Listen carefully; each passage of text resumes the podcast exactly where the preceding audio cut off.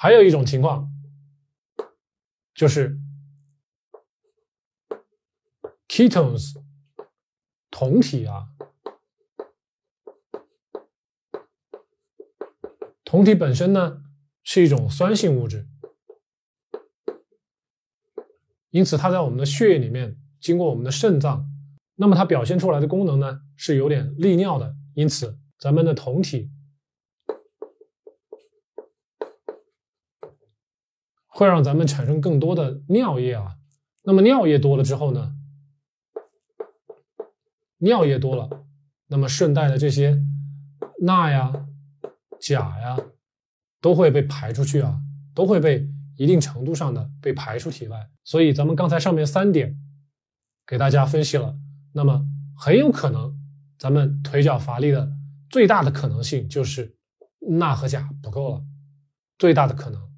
这是第一种最大的可能啊，A 是钠、钾不够了。第二种可能呢，B 就是咱们刚才说的，长期不晒太阳，然后呢脂肪减少了，维他命不够了，维他命 D 不够了，那么就是钙的不足，大家可能要补钙，钙的不足。第三种可能呢，就是咱们刚才说的这个跟钙协作的这个镁，镁有可能不够。最后考虑的呢，就是咱们的细胞的能量，也就是 ATP 不足。那么究其原因呢，可能是咱们三个月的这个适应期啊，适应的可能并不太好，可能需要更长的时间，咱们的身体才能适应这个脂肪。来给咱们身体供能啊。那么针对这四种情况，A、B、C、D，咱们呢都有不同的应对方法。下面我给大家总结一下。那么对于第一点，钠和钾不足，咱们去如何解决呢？一个是多吃盐，再一个呢？多吃蔬菜，咱们平常呢不要刻意的去少吃盐。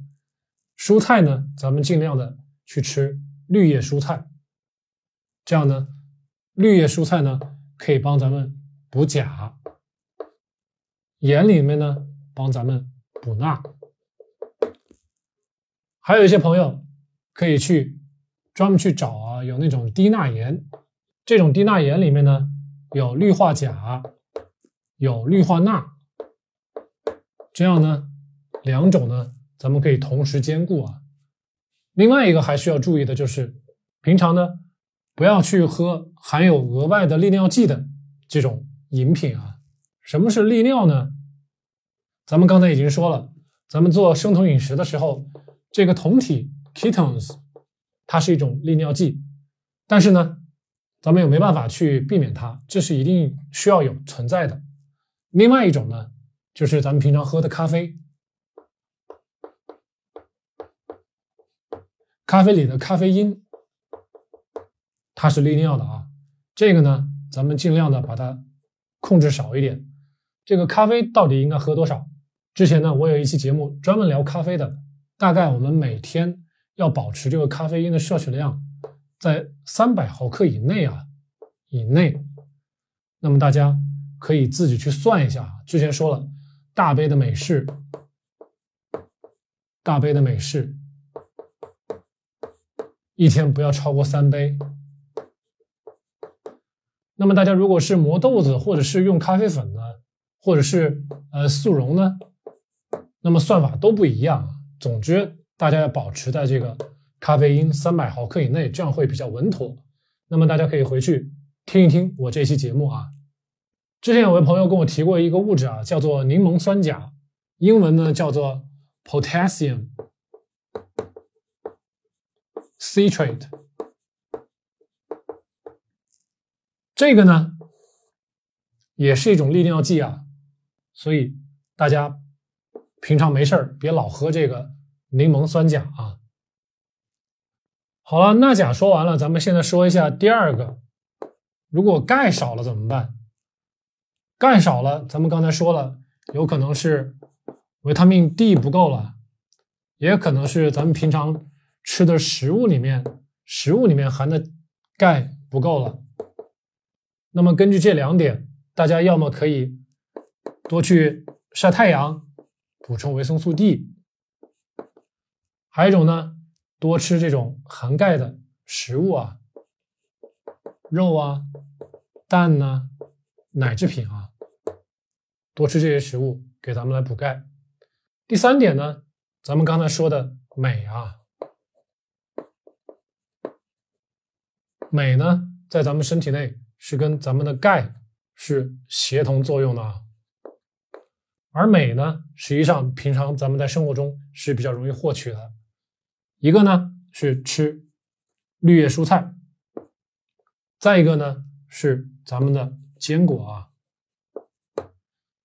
很多坚果里面都有大量的镁，尤其是巴旦木啦、核桃啊。大家感兴趣的话呢，可以去百度一下。所以通过蔬菜和坚果就可以很方便的补充咱们的镁元素啊。最后咱们刚才提到的是什么？ATP，也就是细胞内部的能量啊。在咱们生酮饮食适应期还没有完全过的时候，或者说咱们身体适应的还没有那么好的时候。这个 ATP 不够怎么办？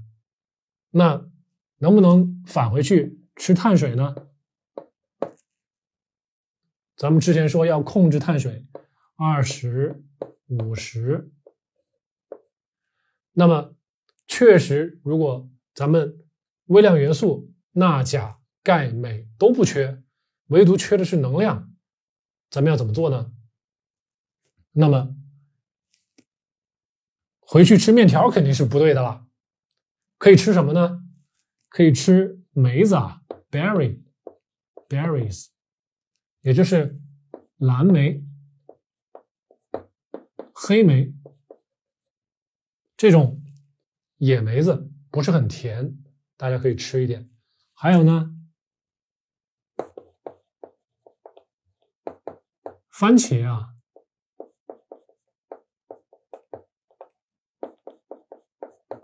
这两种水果里面呢，多少都是含有一点糖的。这些糖呢，可以很方便的转化成为 ATP，然后给咱们的细胞提供能量啊。那么我们的肌肉收缩就会变得稍微容易一些，就不会那么容易出现乏力的状况啊。那么如果返回去吃面条、吃大米饭，可能就过了啊。最后呢，补充 ATP。还有什么方法呢？睡觉啊！大家一定要睡好觉，每天晚上七到八个小时，睡好觉，给细胞足够的时间去补充能量啊！这样呢，乏力的问题通过一、二、三、四，那么这四点就可以解决了啊！那么还有一些朋友可能会问，哎，现在针对这个腿脚乏力的问题，市面上有很多产品，这个叫做电解质粉末，可不可以去买？买当然是可以去买的，但是有没有这个必要去买呢？咱们刚才说了，如果我们平常注意补充氯化钠、氯化钾，是吧？如果咱们买了低钠盐，可以一举两得。如果咱们平常多吃蔬菜，也可以补充钾。如果我们平常多吃维生素 D，或者是呢含钙比较多的这种肉蛋奶，咱们的钙也可以补充。镁呢也可以从蔬菜里面补充。那么实际上图方便的话，大家也许可以去买。但是呢，如果图经济呢，我认为是没有必要去买的。我在之前的节目里也讲了，咱们做生酮饮食，做 keto，咱们为的是一个可持续的一个过程啊。就是说，即使咱们将来出去别的地方去玩也好，去旅游也好，甚至咱们出国了也好，咱们可以随时随地的可以做生酮饮食。我们并不想在很大程度上去依靠那些外来的商品啊。那么，靠当地的食材，最常见的食材，